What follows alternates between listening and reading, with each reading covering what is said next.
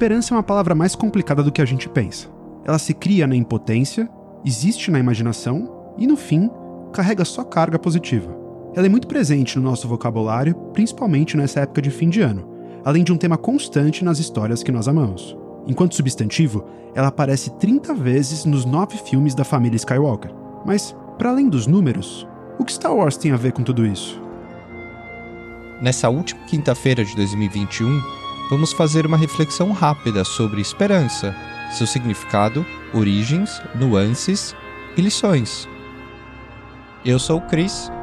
E eu sou o Pedro. Nós somos dois apaixonados por Star Wars interpretam a fantasia para refletir a realidade, construindo pontes entre o nosso cotidiano e uma galáxia muito, muito distante.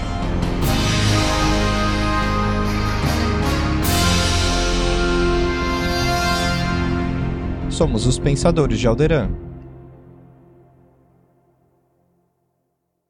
A esperança se relaciona, antes de tudo, com a expectativa de algo bom que está para acontecer. É um sentimento de que as coisas podem melhorar e existe sem precisar de nenhum indicativo para isso. Ela às vezes se personifica em pessoas, curiosamente de forma até quantificável. Quantas vezes você já ouviu alguém falar sobre uma última esperança? Uma pessoa que salvaria tudo? Foi assim que a Leia se referiu ao Obi-Wan quando pediu que ele ajudasse a Aliança Rebelde. Foi assim que o C-3PO se referiu ao último transporte saindo da Echo Base, em Hoth. Enfim, ambos estavam errados, mas exemplos não faltam. É um sentimento aparentemente bonito, mas que tem uma origem triste. Ele aparece, às vezes, quase como um consolo quando as pessoas não veem nada de bom pela frente no mundo real. É um afeto que existe no desejo por vidas imaginadas, ainda não vividas. A esperança é decorrente da não plenitude da vida. Exige falta, impotência, incapacidade de transformar o mundo real no mundo pensado. Ela sempre depende de um esse. Depende de condições além da pessoa que deseja preencher esse buraco do que falta. Caso contrário, se não, se não houvesse incapacidade, não haveria esse espaço entre o imaginado e o real, do aqui e agora. Se a vida fosse eu quero, eu faço, eu tenho, a esperança não precisaria nem existir. Se a gente olhar para a linguagem na base de tudo, as palavras equivalentes à esperança em hebreu e grego trazem a ideia de uma expectativa confiante. Ok, mas em outra família linguística que é a mãe de muitas línguas, há quem diga que é muito mais poético. O radical da palavra indo-europeia equivalente à esperança é koi, que se escreve kaeu, e é o mesmo radical da palavra curva. Ou seja, etimologicamente, na origem, no sentido da palavra, esperança se relaciona a uma mudança de direção, como a curva de um rio. Juntando os dois sentidos, a esperança pode ser definida como uma expectativa confiante em uma mudança de direção agradável. Segundo o professor de filosofia da Universidade de Notre Dame, Sam Newlands, Qualquer coisa que pareça possível, que você quer que aconteça, pode ser candidata à esperança. Talvez por isso as pessoas confundem tanto esperança com otimismo, ou mais ainda com fé. Mas a gente não vai falar de religião hoje, a gente vai falar de esperança. A fé implica em uma crença em algo abstrato para alcançar um objeto de desejo, o que faz com que a própria teologia estude esperança e fé como coisas separadas. São virtudes diferentes. A fé depende de um sujeito divino para a gente alcançar uma coisa querida, enquanto a esperança é mais mundana. E olha que incrível! Exatamente pelo objeto da esperança depender de nós mesmos, paradoxalmente, a esperança é muito mais livre de barreiras, julgamentos e probabilidades, segundo o professor Newland. A gente pode ter esperança em coisas que a gente pensa que não tem chance nenhuma de acontecer, coisas que vão além da esfera até do divino. Para exemplificar o quão profunda é a esperança, um agnóstico, mesmo não acreditando nos dogmas das tradições religiosas ou na existência de um Deus, pode ter alguma esperança de que de fato exista vida após a morte, por exemplo. A esperança vai além da fé, ela opera num enorme espaço entre a impossibilidade absoluta e a certeza. E é interessante que, dependendo de nós, sem uma crença e sem a arbitrariedade do poder de uma figura divina, sendo tão abrangente, ela pode ser cultivada, tanto em nós mesmos quanto nos outros. Uma das lições mais didáticas sobre esperança dessa galáxia muito, muito distante é através do aprendizado da Jean Erso sobre como funciona essa palavra e o que ela representa para as pessoas. Logo no começo das aventuras dela com a Aliança Rebelde, quando o capitão Cassian Andor perdeu seu contato em Jeddah, ele disse que tinha esperança de encontrar a irmã desse cara que era um partisan do Sol Guerreira. Ele disse que esperava, então, que essa irmã levasse ele até o Revolucionário, Quando Jean ouviu isso, ela debochou dele. Esperança? Ele respondeu: Rebeliões são construídas com esperança. Mais tarde, quando eles chegaram até o Sol, encontraram uma mensagem do Galan Urso, pai da Jean, contando sobre a falha que ele plantou durante anos na Estrela da Morte. Importantíssimo para a galáxia, sim, mas menos importante para nossa lição daquilo que veio a seguir no holograma. Apesar de dizer que tinha pouca esperança de que o recado chegaria à sua filha, o cientista aproveitou para dizer também que, mesmo ausente, pensou nela em todos os dias de sua vida. Ou seja, quando ele enviou a mensagem, ele não tinha a menor garantia de que a mensagem chegaria à sua filha, mas mesmo assim, ele se declarou e acabou mudando o rumo da história. Ele encheu a própria filha de esperança. Isso porque, quando os rebeldes confirmaram a existência da Estrela da Morte, logo depois da destruição em Jeddah, alguns membros do Conselho da Aliança Rebelde falaram que continuar com aquela aliança era um pacto suicida, que eles deveriam dispensar a frota e desistir. Perguntaram: arriscar tudo? Com base no quê? Se o Império tinha uma arma desse tipo, que escolha eles teriam? Foi aí que a Jean rebateu com a lição que ela aprendeu não só com o Capitão Andor no discurso, mas na prática com seu pai. Realmente, que outra escolha eles teriam? Fugir, correr, se dispersar, pedir misericórdia? Segundo ela, se render a um inimigo com tanto poder seria condenar todos à submissão eterna. Eles precisavam agir, se existisse ainda alguma esperança que eles podiam destruir a Estrela da Morte. Então, perguntaram para ela mais uma vez: agir com base no quê? Esperança? Sim, porque se a notícia aterrorizante sobre a arma era verdade, eles precisavam agir naquele momento. Eles precisavam agir dentro daquele espaço enorme entre impossibilidade absoluta e a certeza, mesmo que a chance de sucesso fosse mínima. Era preciso lutar, começar uma guerra e agir acreditando que aquela única chance, aquele 1%, eles venceriam, que a vitória era uma realidade possível. Isso é esperança. E como a Jean repete, rebeliões são construídas com esperança. Mas existe um problema quando a gente fala de esperança, que fica muito claro em português. Na nossa língua, a gente não constrói a frase eu tenho esperança que algo aconteça, o I hope for do inglês, por exemplo. A gente normalmente diz eu espero que algo aconteça. E isso é triste. Escancar a relação entre esperança e espera. Se você espera algo, é porque algo não chegou. Há algo que te falta e não depende de você. Nessa espera existe também um pouco de ignorância, porque se algo não aconteceu e você espera, mas você tem certeza de que o que você espera vai acontecer, tá tudo bem. Não existe tristeza nessa espera. Mas se você espera e não sabe se o que você espera vai acontecer, isso é a pequena dor. E normalmente a esperança convive lado a lado com essa ignorância e essa incerteza. Só que o terceiro autor da área de humanidades mais citado do planeta, doutor honoris causa em 27 universidades no mundo, único autor brasileiro da bibliografia básica de humanas em cursos de língua inglesa, que foi professor na Universidade de Genebra, de Harvard, de Cambridge e é patrono da educação no Brasil, Paulo Freire, fala que é preciso se cultivar uma forma menos passiva e mais ativa de esperança. É preciso ter esperança, mas do verbo esperançar. Esperança do verbo esperar não é esperança, é espera. Esperançar é se levantar, é ir atrás, é construir, é não desistir, é levar adiante, é juntar-se com os outros para fazer de outro modo.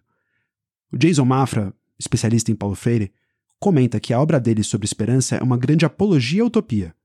Utopia que não é vista como um sonho impossível, mas um horizonte possível. Isso significa que essa visão distante pode ser construída. A função da utopia é exatamente essa: apontar a gente para um horizonte possível que toda vez que a gente se aproxima se torna distante de novo. O que faz com que, nesse afastamento, a gente se desacomode e caminhe. E esperança tem a ver com isso. Acreditar que o utópico é possível, mesmo nos momentos de maior opressão.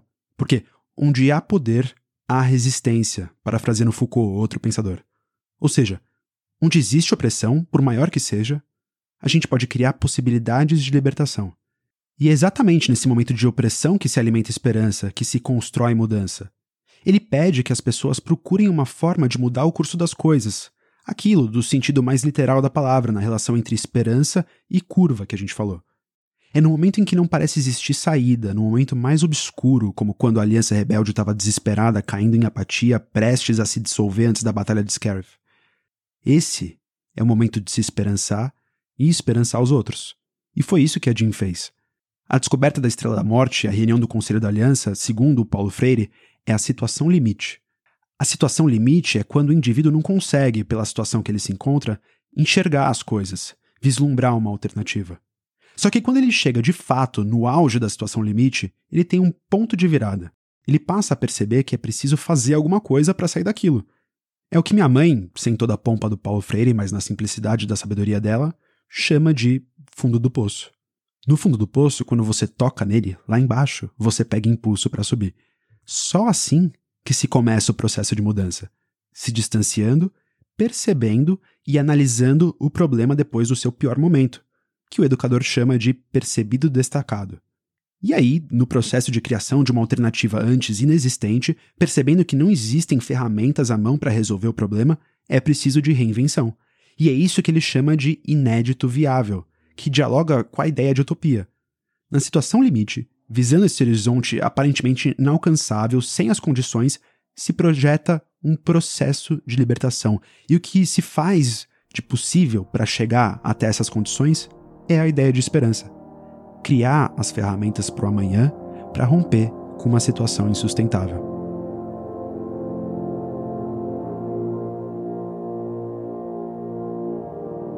E isso é difícil. A gente não pode negar a realidade, as condições materiais, sociais e políticas que a gente vive, o desespero à nossa volta, mas a gente não pode se esquecer da esperança.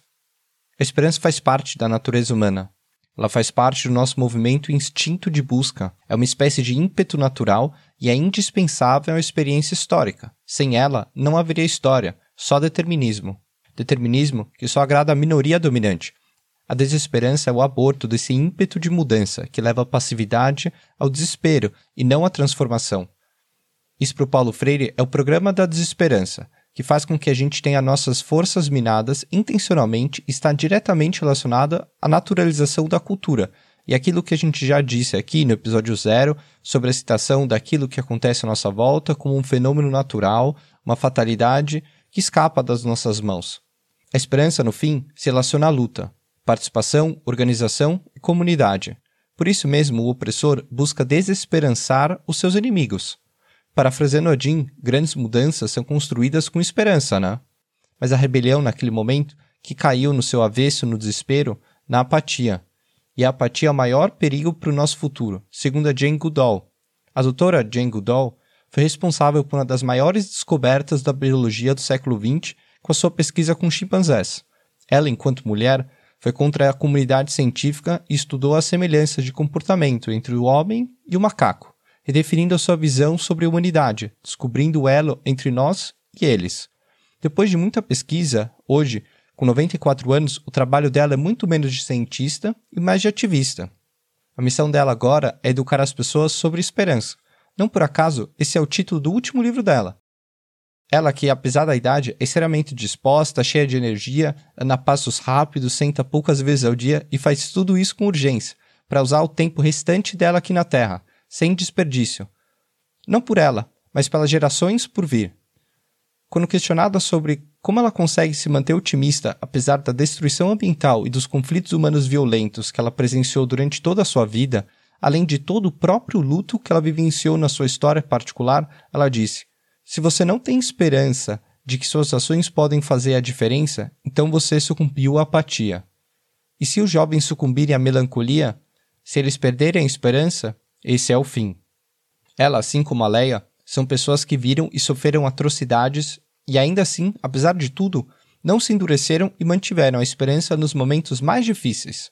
A Leia, por exemplo, viu a destruição do seu planeta natal, a morte da sua família e de todos seus conhecidos, e ainda assim, esperançosa, sorria e esperançava toda a aliança rebelde.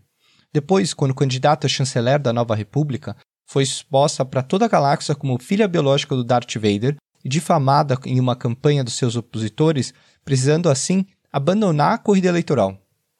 Mesmo assim, ela manteve a sua dignidade e esperança, continuando a lutar por todos aqueles que achincalharam ela com a resistência. Mesmo assim, ela presenciou a perda do seu filho para o lado negro e continuou com a esperança que dentro do Kylo Ren ainda existia bondade, que o Ben Solo não estava perdido e que um dia ele ainda voltaria para a luz. Mas como se não bastasse, depois de ver a frota da resistência dizimada pela Primeira Ordem, e mesmo depois de um pedido de socorro em Krayt, ela se viu completamente ignorada pela galáxia. Naquele momento, ela quase se entregou à desesperança. Exatamente essa desesperança que o Snoke buscava. Na sua busca por poder, ele entendia o papel desse afeto e nele a representação que o Luke tinha enquanto pilar da esperança. Ele, no seu projeto, precisava eliminar a esperança que as pessoas podiam ter de uma volta do Jedi como guardiões da paz, do balanço da força e da liberdade que eles conheceram na Velha República. Sem o Luke, enquanto essa representação, e tendo seduzido bem, o seu caminho era livre. Mas, apesar de tudo, a Leia, quando mandou uma mensagem para o Luke para que ele voltasse do seu exílio autoimposto, ainda tinha esperança. Assim como R2, que não por acaso relembra a mensagem de esperança que ela mandou ao Obi-Wan anos atrás. Isso foi um ato de esperançar que teve retorno. Quando a própria Leia em Krayt já tinha se entregue à apatia, aquele que tinha se entregue anos antes veio ao seu socorro. Como a própria Leia dizia, a esperança é como o sol. Se você apenas acredita quando vê, você nunca vai sobreviver à noite. Os opressores pretendem, no seu projeto de poder, desesperançar os oprimidos, fazer com que eles esqueçam que todo mal tem um fim e que o sol ainda vai surgir, mais cedo ou mais tarde. E nós precisamos esperançar uns aos outros nessa realidade, nessa comunidade esperançosa que se retroalimenta. Mas além da desesperança como projeto, o Aaron Shignell, professor do Centro Universitário dos Valores Humanos de Princeton, destaca que a própria esperança pode ser em si mesma muito ruim também. Existe um tipo de esperança que pode ser cega, muito parecida com aquela do Paulo Freire, passiva e desesperançada.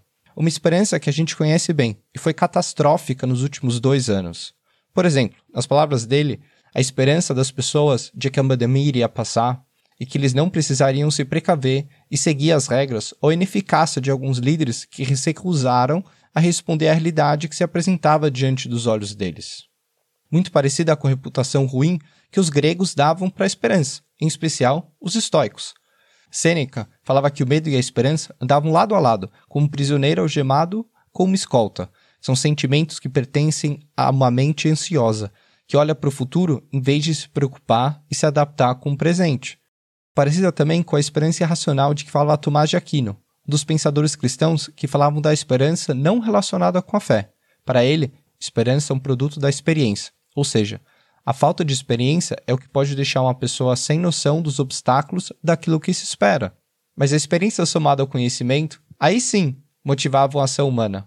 Ela não é uma virtude, mas uma paixão, que não pode estar em falta, nem em excesso. Spinoza, dentro dos pensadores mais modernos, seguindo essas visões críticas, é mais duro ainda com a esperança. Para ele, é uma coisa fundamentalmente irracional da qual a gente deveria ser independente. É o que governa os homens junto com o medo, e por isso são sentimentos que deixam a gente aberto para a superstição e para crenças falsas. Por isso, são a base do poder político. Isso sem falar de Nietzsche, talvez o maior crítico da esperança.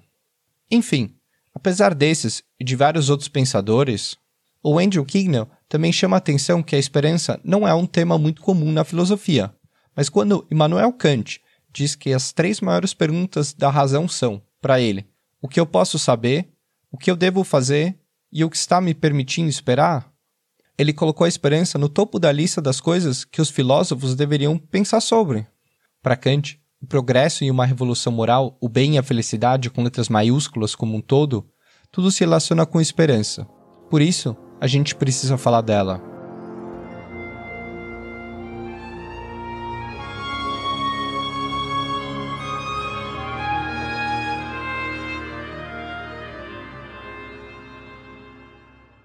Então, para fechar essa conversa, como todas as outras no Pensadores de Alderan, a gente vai olhar algo no universo de Star Wars e, através do conhecimento que se tem do nosso mundo, olhar de volta para cá e talvez encontrar alguns aprendizados. Como a gente pode pensar em uma boa esperança? Ou melhor, como a gente pode construir esperança? Uma esperança como da Jean Erso, da Leia, da Jane Goodall, do Luke. Aquela esperança que esperança os outros, que leva as pessoas a agirem, a acreditarem e a resolverem os problemas. O Kignell fala que reflexões como essa que a gente propõe aqui podem levar a uma forma de ajudar as pessoas a lidarem com o que a gente vive. De cara, essas respostas conceituais podem não parecer muito frente à maior crise humanitária do último século, mas podem trazer alguma claridade e conforto. de forma a acalmar a inquietação que domina a nós todos, que é movimentada por um pessimismo justificável, que parece roubar todos nós de um horizonte em que as coisas parecem que podem melhorar. Nosso papel aqui, então, é mudar essa inquietação e alimentar ela com esperança. Esperança que esperança os outros, uma esperança boa, realista, que não impede a gente de olhar para a brutalidade dos problemas, mas não permite também que a gente caia em desespero e apatia. Tudo que a esperança pede não é que você realmente espere que algo vá acontecer, mas sim que acredite que esse algo é possível e se torne um pessimista esperançoso, nas palavras do Andrew Kignall. Uma pessoa que não é incapacitada pelo pessimismo ao redor e se mantém ativa, fazendo o que pode, mesmo que duvide que aquilo que está sendo feito realmente tem algum impacto positivo na sociedade. Esperança é uma virtude a ser cultivada diariamente, mas esperança coletiva é o que leva à ação coletiva, e é isso que traz mudança. Esperança de que a gente possa ser como Alderan um dia, promovendo a cultura e alavancando o desenvolvimento da nossa sociedade através dela. Esperança de que a gente avance na ciência, assim como na bioética, e repense o que é a humanidade e a nossa interação com outras espécies. Esperança de que a gente encontre uma alternativa política para a guerra e um modelo viável para a paz, por exemplo. Enfim, esperança que a gente cultiva aqui e tem esperança que você, que nos ouve, espalhe por aí também, para que a gente construa, juntos, uma utopia possível. E assim, a gente vai encerrando mais uma transmissão e o ano de 2021, porque em fevereiro a gente está de volta, porque ano que vem vai ter várias coisas legais aqui nos Pensadores, muitos episódios, reflexões e novidades no programa. Então fica ligado no nosso Instagram, não só para ficar de olho no que vem por aí, mas também para rever os nossos trechos favoritos, as artes de capas que vocês tanto gostam e tudo mais. E não se esqueçam, como um Jedi sábio uma vez disse, Nunca desista da esperança, não importa o quão sombrias as coisas pareçam. Eu sou o Cris. E eu sou o Pedro. E nós somos os Pensadores de Alderan.